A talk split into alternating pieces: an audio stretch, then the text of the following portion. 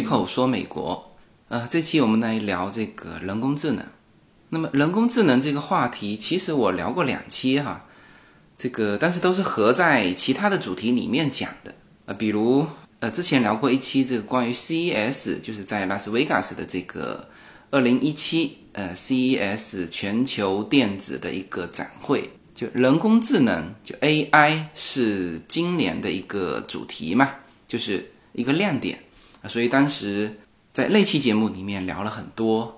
啊，包括自动驾驶，包括脸部识别啊，包括语音识别，其实这三块也是这个目前人工智能的应用呃应用的最好的三块。那么还有一期就是聊西部世界的时候啊，其实也聊到，我很喜欢像西部世界这种疗法哈，就是用一种大家都没有想到的一个角度去聊一个很熟悉的东西。那么这个是我对。呃，自己的这个节目的内容的一种要求，就是你要与众不同。然后为什么想这一期聊这个人工智能？呃，主要是我这周就是上周的周六，参加了洛杉矶这边在 Irvine 举办的一个叫做加州的人工智能的峰会。那么在洛杉矶的好处就是你可以。就经常的可以去参加一些这种就最前沿的啊一些科技或者是一些啊娱乐的一些就全球发布吧。那么洛杉矶比较凸显的就是这两块，原来就是只有娱乐，就大大小小的城市洛杉矶周围啊都有各种电影节呀。那么其实科技这块也是不少，因为现在洛杉矶被称为叫硅滩嘛。那么之前，呃，就龟滩这一块，就是沿着洛杉矶目前的这个海岸线啊，原来是集中在 Santa Monica 海海滩附近啊，但是这次这个峰会的举办的地点是在 e r v a。那那当然，这个峰会举办的是很成功了，来的人也很多，这个规格呢感觉也比较高啊，因为请了中国大使馆的人啊。也请了一些老江湖啊，在这个科技行业的。那因为举办方是我朋友哈，这个啊必须肯定啊，估计这几个举办方也都在听我的节目啊。然后呢，所讲的内容也很专业啊，他们还发布了，应该算是全球吧，全球他们发现的，在 AI 领域，就是在这个人工智能领域，在五个方向上的三十家这个做的比较好的企业。啊，那那天的这个峰会的主题也就是发布这个榜单，然后呢，围绕着这五个方向啊，分别请了五个主讲人来描绘啊这个方向的发展，以及入选他们的每个方向的六家企业，好像啊，就是组织的很好，这个内容也很棒，但是啊，这个就一开口如果就说很好的语言呢？这往往很快就会有一个但是，但是什么呢？但是呢，就现场的这种叫科普性或者说叫趣味性还是不够，因为总体来说，与会的人员呢，就更多的是对 AI 这个投资这个领域感兴趣，呃，并不是 AI 细分市场的一些专家。所以呢，我这一期就尝试一下哈，因为随口说美国的听众，当然和参加峰会的。这个与会人员又有差别。我们听友是一个更大的一个一个人群，那么从收听效果上，呃，我也不希望说讲的太枯燥，就是把这个科技呃娱乐化。所以呢，我就想到以标题这个切入点去切入聊这个人工智能。那么我们首先先从这个峰会的内容过渡到我今天想讲的内容。那么在这个峰会上众多内容里面有一个内容，呃，特别给我留下了比较深刻的印象，就就是他们讲到 AI 在今后这种营销上的影响的时候，给我留下了一些印象。因为这个是新的东西嘛，就是我是第一次听到说人工智能是可以在就销售上产生影响。就记住哈，它营销里面有分。啊，市场预测啊，这些大数据啊，这个是没有问题，这个我以前听过多次了。但是呢，它有提到一个对销售人员的影响，这个是我呃听到比较新的。那么呃，其实这种收听效果哈，就一定是让你耳目一新的东西，你会留下呃深刻印象啊。这就是我为什么不断的去强调，就在目前这个时代，我们一定要去做新的东西啊，比如说 AI 啊，在就各种应用。包括他们说的在金融上的应用，在医学上的应用，在安全系统上的应用，那这些是呃之前我都已经知道了。那么他们说起来呢，最多是新冒出来的公司我不知道啊，所以那些并没有给我留下很深的印象，呃，只是最多是叫加深原来我对这个领域的印象。然后这个发言者呢，在在说到说 AI 可以对销售就销售员的进行指导。然后呢，直接提高这个销售业绩。说到这一点的时候，他是这样说的哈：今后的 AI，它可以具体指导某个业务员，就告诉他你要在什么时间去拜访哪个客户啊。那么这个客户呢，有哪些啊？当然他没说这个客户有哪些偏好啊，但是他会指导说，这个销售人员见到这个客户的时候要说哪些东西，就是具体的这种交流策略，这个 AI。都能够给这个销售人员提供。呃，首先呢，我非常认可这种技术哈，这种技术其实不算是很先进的啊。这个之前因为我在零二年的时候，呃，有做虚拟运营嘛，那个时候我们自己公司有一个大概服务一万多人的一个 call center 啊，那个就是有一套系统，啪一个电话打进来，立刻这个客户资料全部跳出来。那么这个是十五年前的。科技了哈，所以呢，当他说到就目前他他也不是说今后可以，就是说目前的 AI 已经可以做到的是去指导你这个销售人员能够做到什么时间、什么地点见什么人、说什么话啊，这是完全可以做到的。但是呢，我的脑袋里突然间就冒出一个念头，就是那么在这种情况下，那么这个销售人员，这是个人嘛，这是个人类嘛，是吧？这个人类。其实已经成为了什么呀？成为了机器的一部分，而且还是机器的末端环节，就最后一公里叫你去跑。那么更有甚者，他这个最后一公里啊，都可以不让你去跑。那么其实，呃，像我原来最早是销售出身的，啊，虽然我学的是不是营销哈，但是我这个参加工作的时候，那个时候叫做这个导向就是销售，谁有销售能力啊，谁就。这个能够崭露头角，这个就像之前说的，说最开始因为叫做供不应求所以呢，这个总经理全部是厂长担任啊。后来叫做供过于求，这个销售就提到很高的位置啊，所以呢，就是基本上都是销售型的主管当总经理啊。然后之后是风险把控啊，这个是往往是财务型的呃主管当总经理。啊，然后再说今后的发展是人力资源的天下，那是人力资源的主管当总经理。那么我们当时出来的时候，就是大学毕业的时候，那全社会都是销售导向。那其实我本身是就懂得销售的，而且也是从销售主管上来的。所以呢，我觉得对于每个人来说，其实他的销售能力啊，它是一个艺术。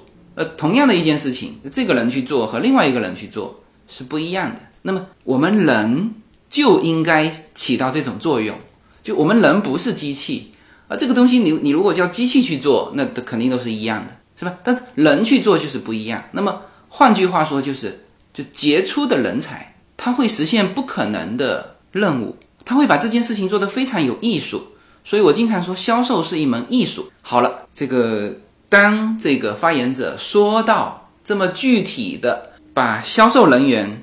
的这个销售艺术全部通过 AI 来替代的时候啊，这一刻让我留下了深刻的印象。嗯，然后呢，然后这个事情我也很清楚，是就不是不是未来，就是现在。他已经说了，有一家公司把这种的 AI 在销售员当中的这种，就对于销售员的一个提高吧，啊，已经这个技术已经应用的非常好了，而且这个公司也发展的不错。那么。在这种情况下，不是未来哈，现在我们人啊，在某种方面来说，在某个局部啊，已其实已经沦为了机器的一个部件。那么这最后一公里，你说机器就不能替代吗？啊，他告诉你什么时间、什么地点见什么人、说什么话，是吧？首先哈，他让 A 去和他让 B 去，这这是一样的吧？那或者说他不让人类去，他机器自己去了，可能吗？完全可能。那所以说现在也有很多的文章，就聊起人工智能的时候，都是这以一个恐慌的论调来说这个人工智能，其实不是没有道理的，完全有道理。啊，在不远的将来啊，甚至就是说现在很多行业，我们认为就目前来说不可能被替代的行业都可能被替代，不可能被替代的岗位啊，我说的是人工智能，也就是机器，因为我们经常说到就机器人，它它未必要以一个机器人的形象出现啊，它就算以这个形象出现，也只是如果对方是人的话，它以一个人的形象出现。会拉近对方的接受度，但是如果对方是机器，那就无所谓了，是吧？那么，而且现在它可以以各种的形象啊，一种就是在你面前，它可以以各种形式在你面前，是吧？那么我现在在做这个音频的节目，那么我是以一个声音的形式出现在你面前。好，哪一天我做视频节目，我也会以一个视频的形象出现在你面前。但是这些形象背后就是真人吗？是吧？声音和影像都有可能被电脑替代的啊！这个大家看了这么多的特效电影，这个不用我多说了。这个就完全有可能哪一天我发布了一段我的节目，大家听起来全是我的声音，但是不是我说的啊！这个技术已经实现了哈，就是它把我的每一个字的语音都采集了。然后呢，让我的这个语音练出其他的一篇文章，那么在大家听起来就是我说的。然后关于影像，我在上一次也是在这个洛杉矶这边参加一个聚会，就是他们说到一个韩国的一个音乐组合，就是好像有四个主唱，当时让我们猜说，他说这里面有呃有些是真人啊，有些是机器人，就让我们猜这四个人里面哪些是机器人，哎。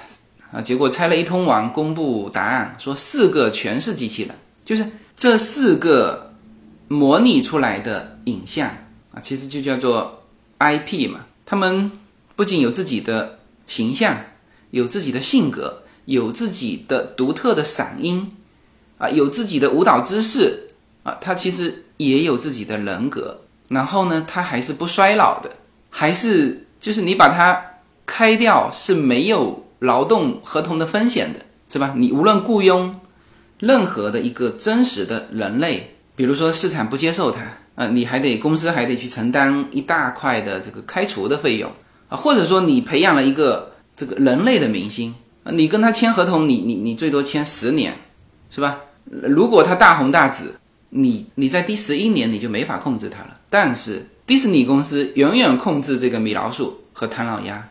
就米老鼠和唐老鸭永远是迪士尼公司的这个作为前台的一个明星，替迪士尼公司在赚钱，是吧？这就是机器人和人的差别，会越来越多的会运用到 AI 的这个技术来渗透到你目前熟悉的各种职业，这个医生的职业，我们认为说这个凭经验吃饭嘛，但是这个岗位在不远的将来也会被机器替代。就目前已经实现了这个案例了，就是就是有一个疑难杂症啊，这本来要多少个专家会诊的啊，但是呢，就有一台机器，它用了很短的时间，快速阅读了所有的相关于这个病情病症的这种案例之后，给出了一个诊断方案。那么这个诊断方案是，就正常的人类的医生要用多少的时间啊，集合各个专家会诊，最后。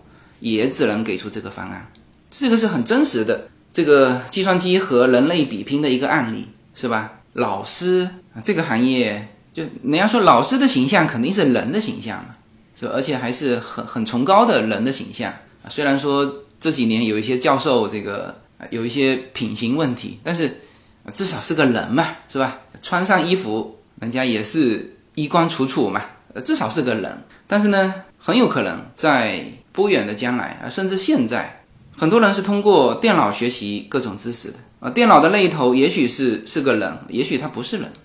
优呢学习中文啊以及现在很多的他阅读很多英文书，但反正至少他学中文，我们就是给了他一个软件，就他现在也也能看几百个中文字啊，呃，当然这个叶子一直批评我啊，说本来这个事情是我的责任，结果呢我把一个软件丢给他，但是其实这我不是偷懒哈，其实就继续的那个软件学习下去，我觉得最后也能达到那个效果啊，包括那还有就包括律师这个，就前一阵子，现在其实加州和中国大陆的交流是非常多的哈，就不断的有一些中国大陆的顶级的呃这种这种各行各业的这种细分领域的这种大大拿大 V 到我们这边来进行一些交流。那么前一阵子来的是一个知识产权保护的一个律师，那么他也说了嘛，他说今后就普通的这种律师，就是完全有可能是被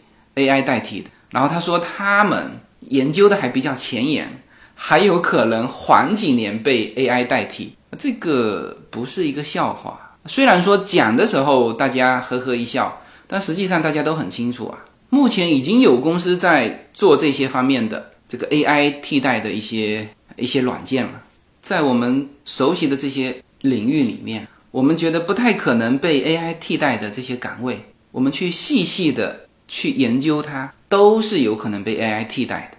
然后这种替代呢，其实又有两个方面啊，第一就是说你人工成本高，它机器成本低，所以你被替代。如果仅仅是这样，那还好，那就是说。如果社会考虑到这个人的因素，那么就要么我们人工低一点嘛，就跟机器去竞争，人工低一点嘛，是吧？要么就是给福利咯，是吧？雇佣一个人，你不用机器的，呃，我政府补贴多少啊？或者说有工会，是吧？我们就是用人啊，不用机器。这实际上听起来大家都很熟悉了。这个当年英国工业革命的时候啊，或者是美国。当时金融危机的时候，啊，就是出现这种事情，工会保护工人，拒绝引进机器，但是事实最后的发展又怎么样呢？没有人能够用这种东西能够保护得了，该被机器替代的全部被机器替代，是吧？老牌的资本主义国家不愿被机器替代，那就有新的资本主义国家直接替代你老牌的资本主义国家，更何况说。现在机器和人之间，并不是说，呃，我能够更快、更好、成本更低的做到你人类能够做到的事情，而是什么呢？我能做到你人类做不到的事情，是吧？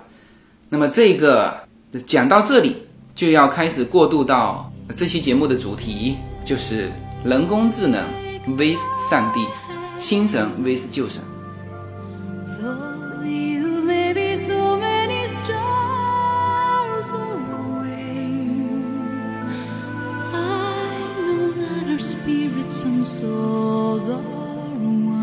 每一次自我突破都源于一个勇敢的开始。大家好，我的新专辑《随口说美国》的中美跨境创业与投资专辑已经上线。移民之后做什么？家庭资产如何在美投资？中小企业遭遇瓶颈，如何进行对外突破？这些话题是这个专辑希望和大家探讨的话题。自由军将携手美国东西海岸多位成功创业者与投资者，为您细细分析美国的创业与投资环境，讲述中国和美国这两个世界上最大的经济体有哪一些跨境的商业机会，以及有哪一些完全不同的商业环境和经营理念。如果您需要自由军和二十多位成功的美国创业者和投资者成为你的智囊团，那么加入我们吧。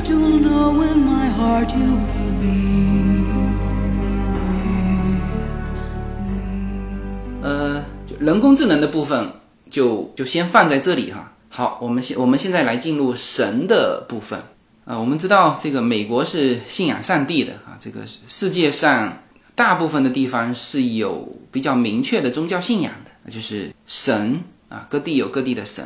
那么神有几个特点？第一叫做无所不能，他能够就他的能力能够超越人类，他可以做到人类做不到的事情啊，这个是。第一个特点，第二个特点叫无所不在。人家说离地三尺有神灵嘛，就是无所不在，就你你脱离不开它。就是以前人家干坏事，这个说叫欺于暗室，就黑暗的房间啊，别人看不见，那我做坏事，但是呢，这个骗不了神，就因为神无处不在嘛。这个这个东西很像什么？我待会儿讲啊。啊，这是两点，无所不能，无所不在。第三点，神最重要的是什么？是人类相信。啊，就像美国在它的硬币上印上“我们信上帝”，啊，这个是神的最重要的几个特点啊。虽然说了三个特点，其实最重要的是第三点。就如果你不相信，那么它前面的两个能力就消失了。这个大家理解哈，应该是理解的。呃，我们经常说叫信则灵嘛。你如果不相信他，那么神也没什么能力，是吧？神也不在你所在的地方。这个我最近看一个美剧叫做《美国众神》啊，这个美剧我不做推荐啊，但是呢，它这里面有些东西确实是让我们开脑洞的。就是说，美国的编剧真的是很棒。那么它这里面就提到神的消逝啊，就是神确实是无所不能，他比人强大，但是他也不是说不会消失的，他不会死，但是会消失，就是被人遗忘，就他就消失了，他就没了。这个就信仰是不可能脱离信众的而独立存在的，就神也是这个在世界的很多地方很多。辉煌一时的这种宗教啊，到现在没人知道了。然后呢，我们现在还知道的很多宗教信仰、很多神，在目前的这个快速发展的这种高科技时代，你看着哈，这个下一代一起来，很快这些这些信仰啊，这些神也会将不存在，因为没有人相信了嘛。那我们讲这个信仰，信仰当然是信任一个一套体系了。然后呢，最初的阶段叫信任嘛，你首先先要有信任啊，包括对个人的一种信任，是吧？所以呢，最早这个人类啊，是因为什么？因为这个信息的不对等，他没有办法去获得更准、更多的信息去判断。然后呢，有的时候这个大自然的变化又会威胁到这个人类的生存，那么他没有地方问嘛，那只能什么？只能去占卜。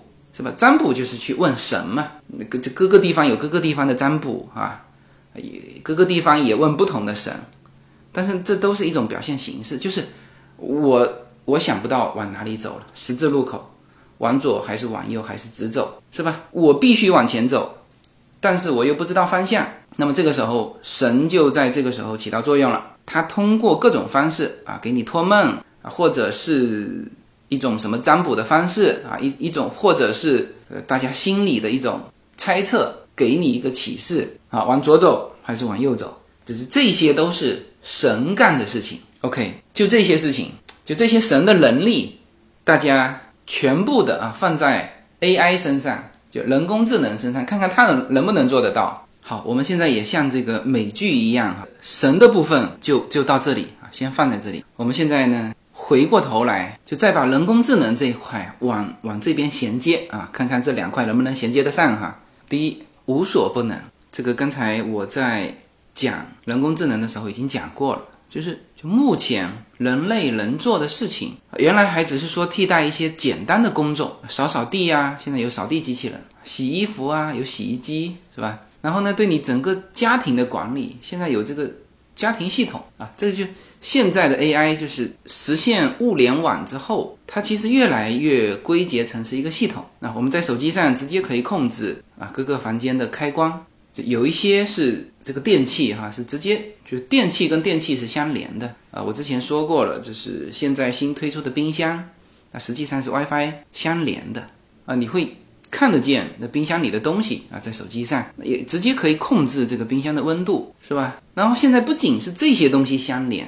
而且它是连到了一个大网上啊，比如说我现在如果人在中国，我直接通过我的手机，只要有网络，我可以控制我们家的灯、冰箱、电视、电视里面播放的内容啊。这些说的都不是未来哈，这些都是说的是我们家现在已经有的东西啊。我可以有人在门口叮咚一按门铃，我直接手机跳出来，我一看是谁啊？如果是我的朋友来了，我就算是人在中国。我可以按一个钮，我洛杉矶的房门开了，他先进去，那那现在这些是连在我的手机上，那么这个系统的中心还是我啊。但是呢，如果我需要，我可以把它交给一一段程序啊，比如说，这其实有些很多东西都是已经做到了，比如说定时的一些系统，什么时间到什么时间要喷花了，什么时间到什么时间要开空调，空调温度要设定在多少，什么时间到什么时间这个窗帘要要下来一些啊，甚至有些人这个煮饭的那个。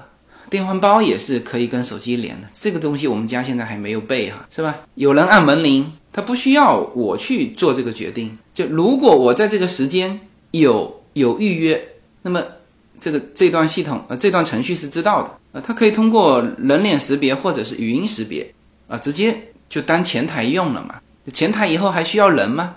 是吧？他能说出他的名字，这个门就开了嘛。或者都不用说出他的名字，我只要给这个系统。一张照片，或者他自己可以查到这张照片，脸部识别一下，门门一样开了。那么这个就是 AI 所能替代现在人能够做到的所有事情，就叫做无所不能。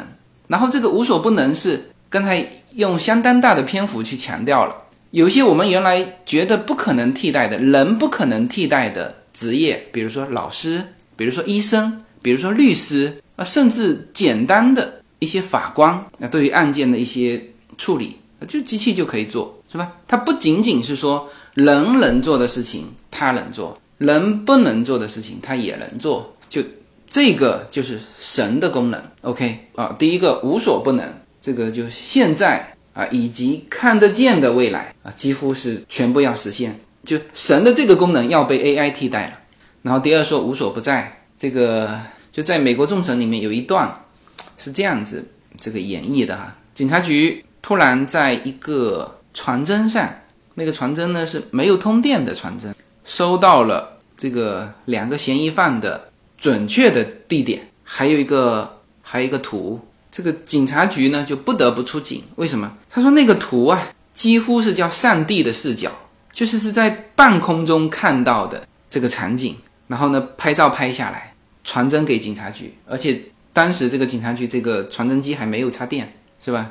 我先说那张图哈，我一看这什么上帝的视觉，这不就是 Google 地图吗？就是 Google 地图，你把它放大、放大再放大的那个场景啊，甚至现在 Google 地图有这个这个人的视角啊，无论世界上任何一个角落，你把它放放过去啊，就会出现啊。当然这个你要更新的快哈，有的时候你去看。这个街区还是比如说半年前的这种这种情况，但是这个就是上帝视角啊！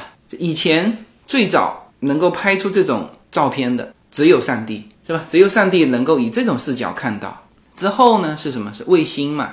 卫星图你把它，当然卫星图它没有那么的清晰，是吧？以前卫星图还很难看到。那么现在呢？Google 地图是所有人都能看到啊。好，你说我这个 Google 地图卫星上拍下来还不够清晰，现在不是有无人机吗？所有的角落啊，你说大楼里看不见，大楼里有摄像头啊，摄像头现在全是联网的呀，就每一个监控系统，每一个大楼的监控系统一联网，不是全看到了吗？那就算你躲在电梯里也一样看得到啊。所以现在说这个，如果是在北京，呃，出现一个。比如说抢抢包啊、抢劫的事情，这警察破案非常容易啊，就把什么时间的监控调出来，就他到处都有摄像头嘛，然后沿着这个摄像头，跟着这个摄像头追踪、追踪、追踪，就可以追踪到现在这个人在哪里，就是这样能够做到无缝覆盖啊。那么这个无所不在的上帝是谁呢？是吧？在美国就是 Google 嘛，那因为中国这个这个上帝还进不去啊，这个 Google 还进不去，是吧？中国有百度嘛。就是这个无所不在，就是看得见、听得见啊，它甚至还可以输出啊，就是告诉你，对吧？这这个今后的整个的 AI 系统就是可以起到这个作用。无论你在哪里，它看得见你，是吧？在你不注意的时候，就算这个电源是关的，它也可以把它打开。就像这个电视剧里面的这一个没有插电的传真机，突然间就通电了，传了一张照片出来。呃，他那里面说的是神给他的这张照片，那你如果说这是一个人工智能，这是一个系统给他的一张照片，可以吗？完全可以啊，是吧？系统本身就可以打开你的电源，然后传一张照片给你。是吧？好，这两个功能，神的这两个功能，无所不能，无所不在，全部可以被 AI 替代。好，最后其实也就是最最关键的，我们叫做信则灵嘛。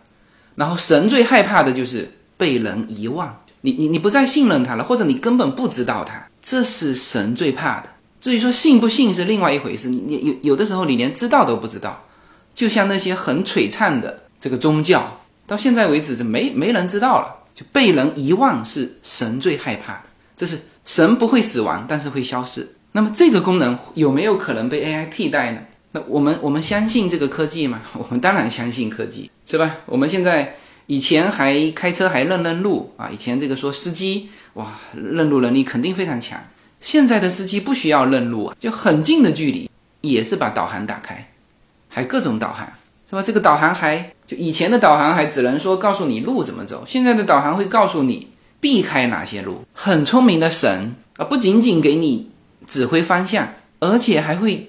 指挥你最便捷的方式，抄近路，走后门，是吧？这个是我们最喜欢的。这个最快的时间，那他会帮你判断的。最短的距离，不见得是最快的时间，对吧？这一切一切，就现在的这个人工智能都会帮你就做到。那么你会会信任它吗？当然信任。就我知道，沿着这个导航走，我一定能够到达目标，是吧？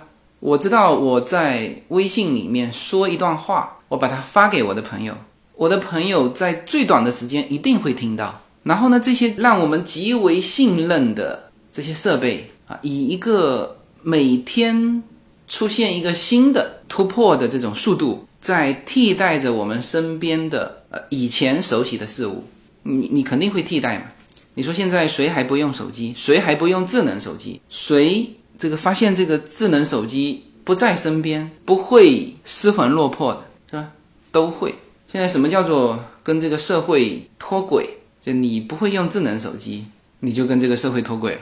你不懂得在手机上查看你的这个金融啊，这个银行转账啊，你不懂得在这个手机上接收一些讯息，看一些内容，和朋友交流啊，参加一些社群啊，预定一些服务，那你肯定是跟这个社会脱轨了嘛。所以这个我为什么这个题目叫做？人工智能 vs 上帝，新神 vs 旧神。这个美国众神这个美剧呢，就写到了这种关系，就是就是旧神会被遗忘，新的东西会替代旧的东西。然后呢，很多旧神他需要通过新神的力量，他才能生存，否则他就死亡了，就消失了，就是死亡了嘛。啊，所以里面的那个火神，呃，你知道远古时代肯定是大家很崇拜火神的嘛。那后面这个东西太容易得到了嘛，就没有人会去崇拜火神，就火神就只能什么呢？只能转化一个身份，他他寄托在火药里面，手上拿着枪的时候，火神就在里面，是吧？他只能以一种新的形象去出现。然后影片里面死神说了一句话，说说这些新神，说他们他们是趋势，他们是万有引力，They are train, they are gravity。新神替代旧神。这是一个趋势，这是一个万有引力。没有什么能够阻挡你对自由的向往。人生是一趟旅程，精彩的是沿途的风景。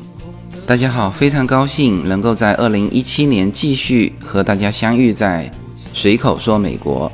那么现在大家除了听我的音频节目之外，大家还可以登录我的微信公众号。公众号的名字是英文大写的 L 一，然后是数字二零一零零一一五，大家可以找到无限空间。这是一个新移民家庭和一个在美国打拼的一个普通创业者的个人空间。同时，我还开通了新浪微博，名字也是随口说美国。移动互联网的神奇之处呢，就是可以把同类的人拉得很近，天涯若比邻，世界地球村。让我们享受这个自由连接的世界吧。蓝莲花。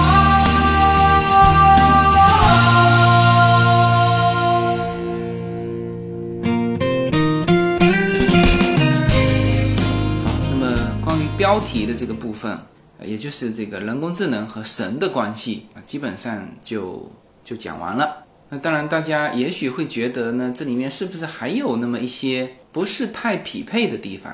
就说你这个自由军好像去勉强去拉这二者的关系，还有什么感觉不匹配的地方呢？啊，比如说，可能大家会觉得啊，比如说现在的这个我们说的神啊，上帝啊，它是一个形象出现，而现在的人工智能好像还分散在若干这种不同的领域啊，这个其实没有问题啊，就是最开始的时候。呃最早的神也是众神，啊，不是单一的一个神，就是这些神各广一摊啊。比如说火神，啊，比如说战神，就早期也是各广一摊，呃，最后呢，这个慢慢慢慢慢统一成一个叫唯一的神。啊，其实到目前为止，能够生存下来的主要的三大宗教啊，全部是信奉唯一的神。当然，他们之间的神是不一样的哈，啊，但是之前也是众神论。啊，包括印度教也是众神。我们去西藏啊，去看藏传佛教的时候，你就会发现，这个有一些教派里面是非常多的神。有一个好像叫千佛塔嘛，那各个神也是各广一摊。好了，那么对应现在的这个各个领域的人工智能，也是属于这种啊，目前还没有完整的把它呃架构起来，但是这个速度是非常快的。就目前大数据的发展，这个系统大系统的架构，就很快在人工智能领域也会出现一个一个平台啊，就在在这个平台上，呃，可以就有点类似像科幻小说里面总是会把它描绘成一个，比如说唯一的一家公司啊，唯一的一个系统。那么以现在的这个发展趋势啊，今后就是这样，也就是说，你一边在看。这个科技的发展的时候，然后呢，一边如果你在看那个灾难片，就是就人类毁灭之后的那些灾难片啊，你去看那个人类之前是怎么毁灭的啊，再去对应现在的这个科技的昌明，一步一步走的那个方向，就是能对应上的。所以说呢，这个在这次的 AI 的这个峰会上啊，也有一些演讲者在以开玩笑的方式来来提到这些啊，就是。今后科技的发展是是以几何级别的速度在增长，那他们也预测过一条线嘛，就是到后面啊的这个发展的速度，就是前面一秒人类才把这个可能这个大系统开发出来，就是哦我们发现了什么啊，那下一秒人类就毁灭了啊，就是以这种的速度在发展。呃，当然他这个讲这个话呢，主要的意思还不是说人类毁灭，呃，这个人类毁灭是用来吸引眼球的哈。它其实主要还是说这个这个发展的速度太快，所以就很多人提出说，呃，我们啊有可能是这个世界上最后一代的人类。呃，如果说这个今后会成为一个现实的话，就让我们最后走向这个最后一代的人类的一定是人工智能。那么这个是就终极的未来。那么在这个过程当中，我们还会发现什么？那或者说现在我们已经感受到什么啊？一个。一个非常明显的就是这个新神将代替旧神，这是一种笼统的说法哈，就是我们以前觉得非常非常重要的东西，正在以非常快的速度被其他的东西替代，然后呢被我们遗忘。我们中国的历史已经算是这个传承的不错的啊，从现在往前啊就没有说写到五千年嘛，其实还可以比较连贯的追溯到四千年。那么你去看看其他很多呃四大文明古国，他们的很多东西就是这样被尘封在历史中，就遗忘了啊。但是就算是中国的这个历史，就是真正我们呃能够还留有印象的历史，也就是无非那几个朝代啊。有一些朝代啊，比如说元朝，那么当时也是那么辉煌的文明，现在我们没有什么这个记录留下来啊，甚至还有人提到。但是辉煌一时的北方的辽国也是很少的记录留下来，是吧？这个是历史，很多已经被我们遗忘。同时和历史一起被遗忘的还有文明啊，甚至还有语言啊。语言这个东西是一个呃，其实是很值得研究的啊。现在大家都统一成说中国大陆全部统一成说普通话，那实际上普通话是满洲语。满洲入关之后。它推行的一个官话啊，各地是各地的方言。那也就是说，明朝之前说的什么话，说的不是普通话，说的不是现在的满洲话。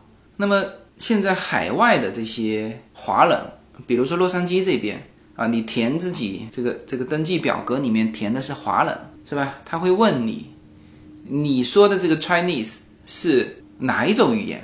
是广东话还是这个满洲话？然后我在想，这个在我们这一代可能还会讲这个地方方言，到我们下一代，其实都不要到我们下一代，就是八五年之后的孩子，我估计啊，有一大半就不讲方言。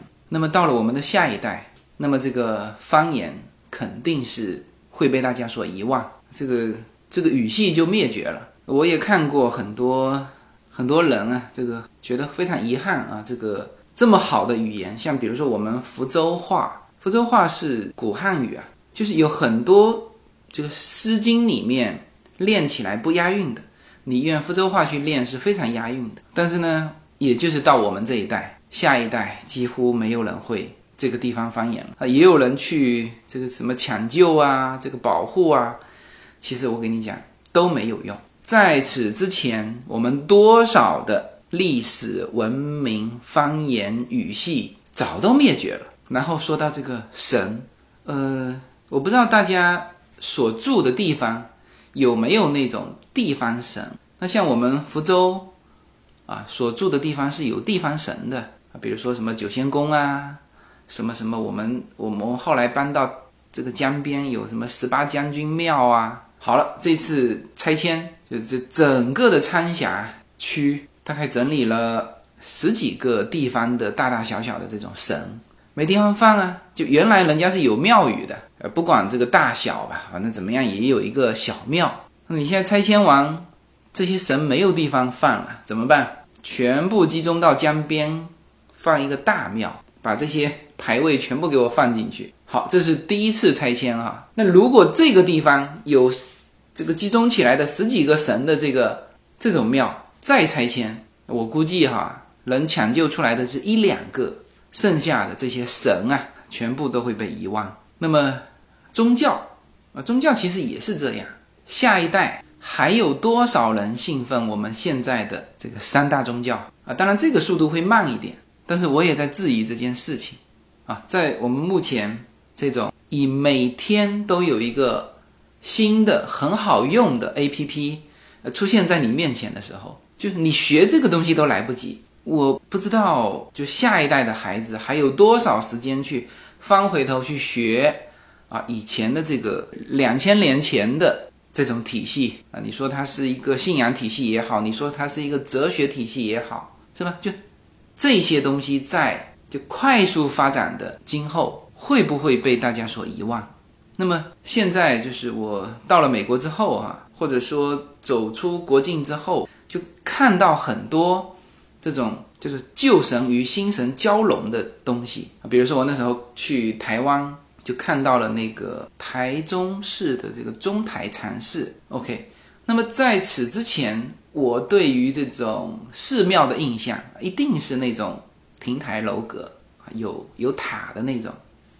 好了。到了这个中台禅寺，看到的是一个非常现代化的建筑，是吧？它的那个楼梯还是按照人体功能学的那个呃阶梯走上去，它的楼好像是台湾幺零幺大厦的那个设计者设计的。我一看完，我就立刻理解了，就是确实，就你为什么说一定那个佛教的禅寺就必须是那个样子的，它不可能是现代化的这个样子的。包括我到美国之后看到的这个教会。啊，那当然，华人的教会我觉得还是比较传统，但是呢，就老美的，就白人的这些教会，其实在整个形式上啊，当然内容还是那个内内容，但是呢，这种这种那个唱诗班的那些形式，这个歌曲已经和以前是完全脱胎换骨。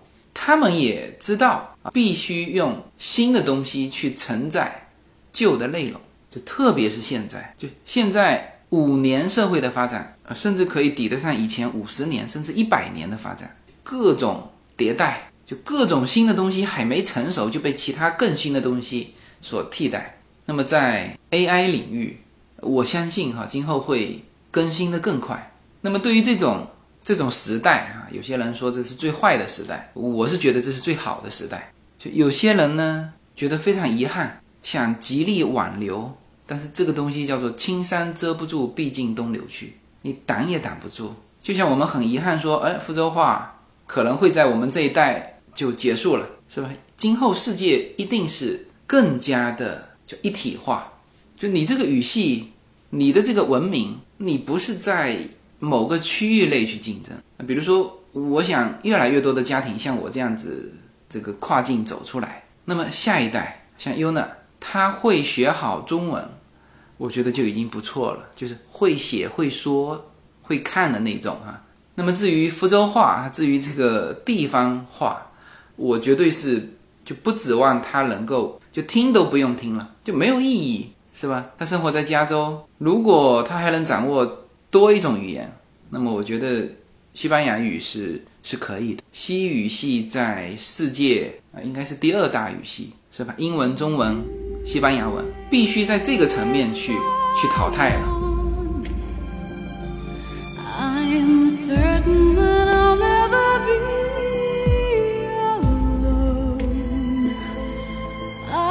大家好，二零一七年我将继续更新我的移民专辑。随口说美国移民专辑是一个一步一步指导你实现美国梦的更加专业的一个专辑。现在在我的名字下分为专辑版和单集版，大家也可以在喜马拉雅上搜寻“随口说美国移民专辑”，你就会找到这两个专辑。相同的内容，不同的付费方式，欢迎点击。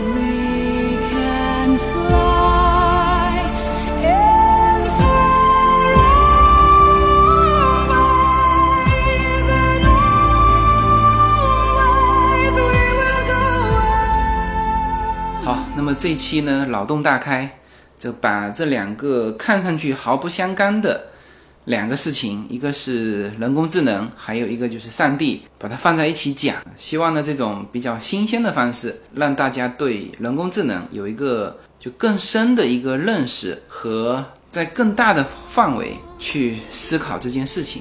其实我讲人工智能的部分，都不是什么脑洞大开，都是说的是现实。那么这个至于这个未来。会以非常快的速度，在以我们根本没有办法预测到的这个速度在发展。这种发展，我相信非常快的速度，这个各个不同的人工智能会汇聚成一个系统。那么我们人类呢，也会非常快的生活在凯文·凯利在《失控》里面所描绘的那个系统里面。无论你是喜欢这个未来，还是不喜欢这个未来。